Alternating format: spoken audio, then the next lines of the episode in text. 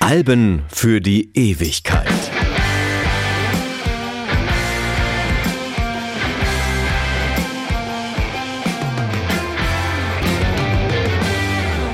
Mein Name ist Dieter Kottnick und heute geht es um Rammstein und um ihr drittes Studioalbum Mutter, welches den internationalen Durchbruch brachte.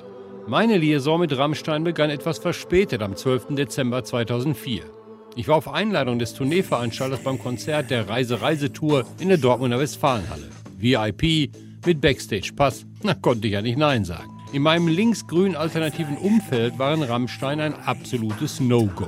Tabubrüche, rechte Gesinnung, primitive Musik, Leni Riefenstahl-Ästhetik, der ganze Sermon der Political Correctness. Ich kannte von der Band nur Mini-Ausschnitte ihrer Videos von Engel und Du hast aus irgendeinem Politmagazin, in dem Till Lindemanns rollendes R mal wieder Thema war. Ich ging also zum ersten Mal zu einem Konzert, ohne einen einzigen Song zu kennen. Von den spektakulären Live-Shows hatte ich zwar gehört, aber gesehen hatte ich sowas noch nie.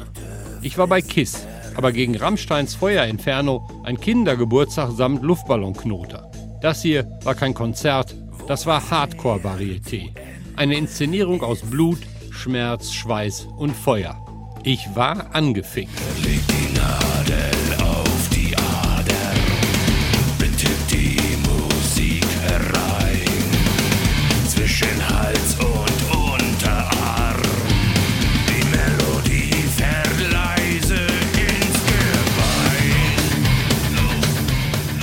begann Rammsteins Platten zu hören und bei Mutter schlug mein Seismograph aus. Auch Mutter war Thema in der Boulevardpresse. Diesmal allerdings nicht wegen der Musik. Das Cover zeigt das Bild eines Fötus im Mutterleib. Angeblich soll der Fötus abgestorben gewesen sein. Skandal. Im Booklet sind die Bandmitglieder zu sehen, wie sie selbst in einer Flüssigkeit treiben. Der Titelsong beschreibt die psychische Situation eines Retortenmenschen, der seine Identität sucht und nach seinen Eltern schreit, die es nicht gibt er wird sich rächen. Die Tränengreise Kinderschar, ich zieh sie auf ein weißes Haar, werf in die Luft die nasse Kette und wünsch mir, dass ich eine Mutter hätte.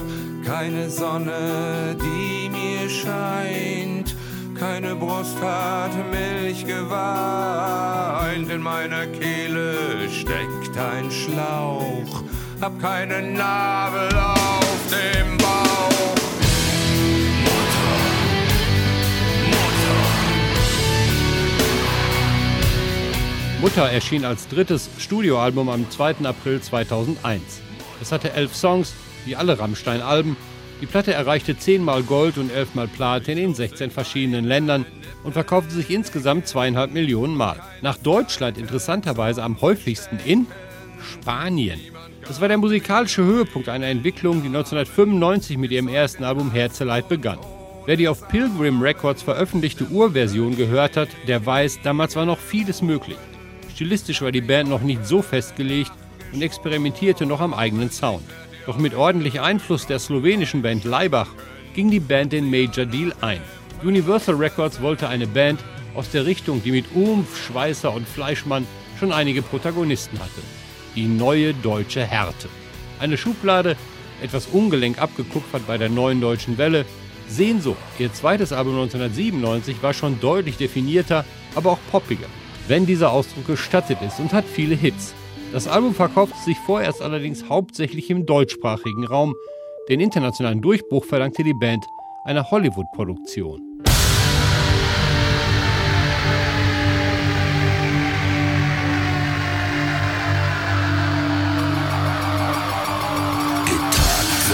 Schmerzen kennt. Vom Feuer, das die Haut verbrennt. Ein Licht in mein Gesicht, ein heißer Schrei.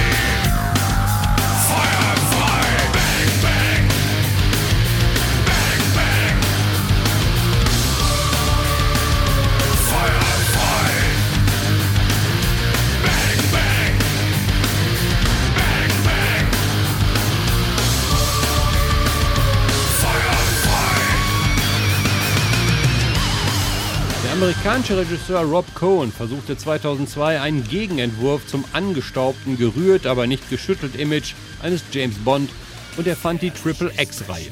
Hauptrolle Vin Diesel. Geheimagenten mit schlechten Angewohnheiten und jeder Menge Explosionen. Da bot sich Rammstein für den Soundtrack ja automatisch an. Denn mehr Spektakel geht nicht. In der Eröffnungssequenz spielte Rammstein mit vollem Feueransatz in einem Club in Osteuropa. Viele Kinobesucher dachten, die Band sei für den Film erfunden worden. Cineasten kannten die Band schon aus David Lynch Lost Highway, wo sie mit dem Titel Rammstein zwar zu hören, aber nicht zu sehen waren. Der Weg zur Weltkarriere war geebnet. Rammstein machten mit dem Erfolg im Gepäck ihre erste Europatournee. Ich will eure Fantasie.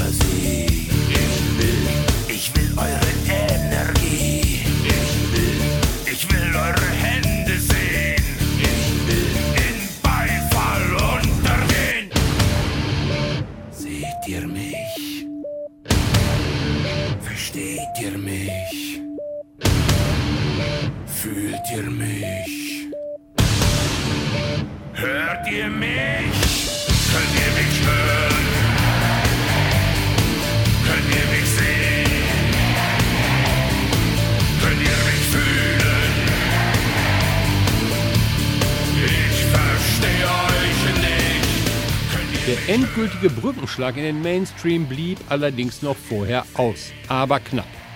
Sonne war eine Auftragsarbeit der Klitschko-Brüder. Nachdem Conquest of Paradise von Vangelis 1996 als Einlaufmusik für Henry Maske zum medialen Weltkulturerbe wurde, sollte Sonne die Boxerhymne für die Klitschkos werden. Eins, zwei, drei, vier, fünf,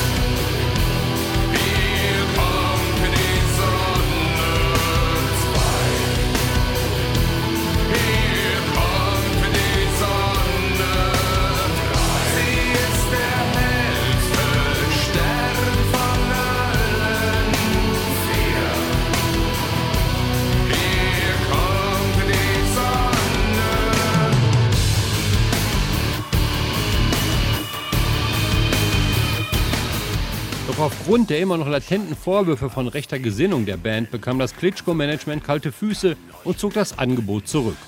Sonne jedenfalls ist nach Umfrage der Band unter den Fans vor der Tour 2022 der beliebteste Song der Band ever.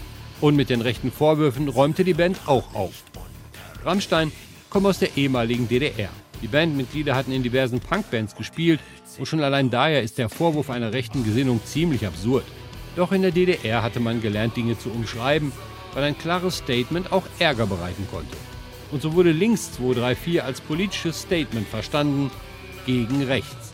Die ganze Ambivalenz und Widersprüchlichkeit dokumentiert der Song aber damit, dass er mit den einmarschierenden Stiefeln eröffnet.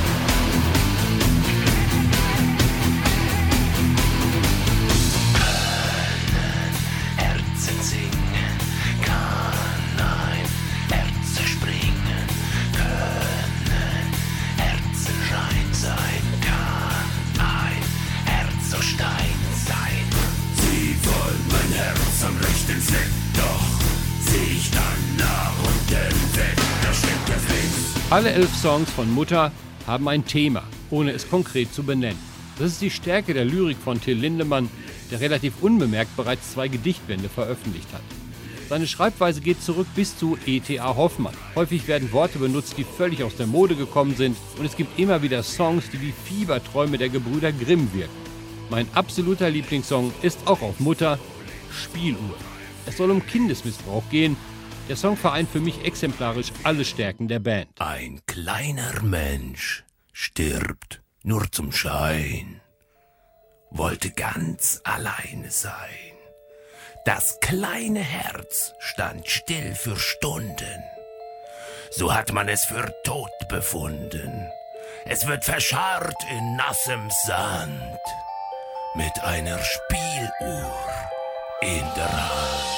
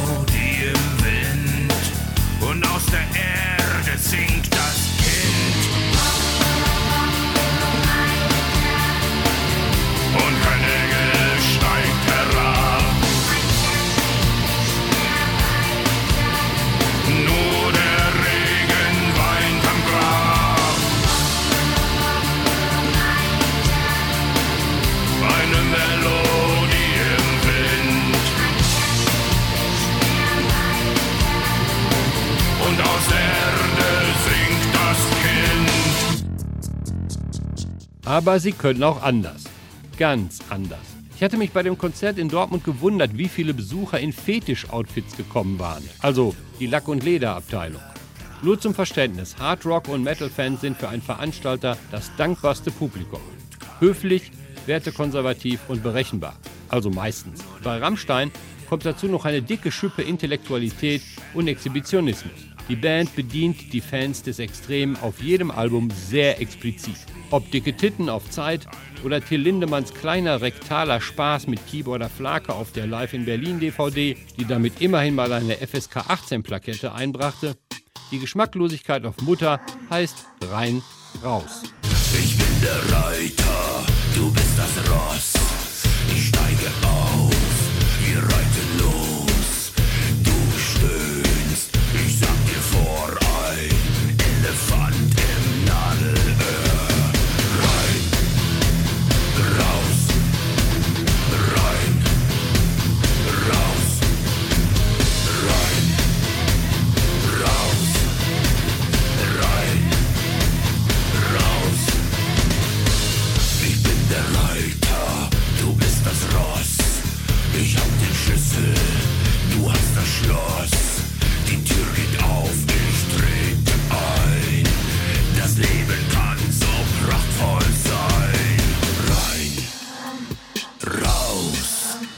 Alle elf Songs des Albums sind großartig. Es gibt keinen Lückenfüller. Jede einzelne Nummer steht für sich selbst, aber er gibt in der Abfolge auf der Platte eine perfekte Dramaturgie. Und Mutter ist das Album von Christian Flake Lorenz, dem Keyboarder.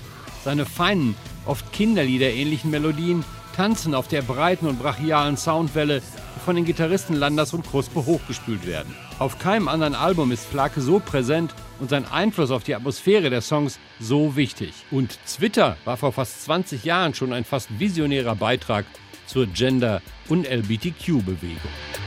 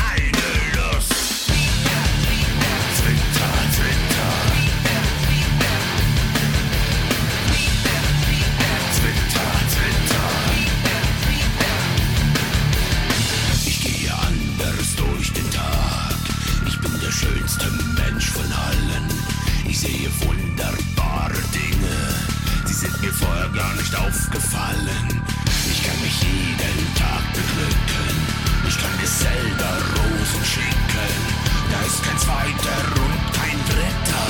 Eins und eins, das ist gleich. Twitter, Twitter. Ich bin so verliebt. Heute, fast 20 Jahre später, wirken die Provokationen fast schon kalkuliert. Rammstein sind etabliert, ihre Videos sind großartige Spielfilme, Proteste gibt es am ehesten noch wegen der Ressourcenverschwendung bei ihren Konzerten. In den Stadien wird jeden Abend der Energieverbrauch einer mittleren Kleinstadt verballert. Rammstein sind inzwischen eine der größten Bands der Welt mit einer gut auskalkulierten Balance aus Selbstvermarktung und Fannähe. Eine gut geölte Maschine, wie auf Mutter. Es gibt kaum eine existierende Gruppe, die so viele Cover- und Tribute-Bands hat. Und auf jedem Album gibt es den einen Song, der Anlass zur Sorge gibt, es könnte alles bald vorbei sein. Die Trennung der Band war übrigens nach Aussage der Bandmitglieder nie so nah wie ausgerechnet nach Mutter, dem Album für die Ewigkeit. Und solange die vielleicht deutscheste Band, die es gibt, noch existiert, rate ich allen Ungläubigen, leiht euer Ohr einer Legende. Das war Dieter Kottnick mit Alben für die Ewigkeit. Nun, liebe Kinder, gebt fein Acht. Ich bin die Stimme aus dem Kissen. Ich hab euch etwas mitgebracht. Hab es aus meiner Brust gerissen. Mit diesem Herz hab ich die Macht die Augenlider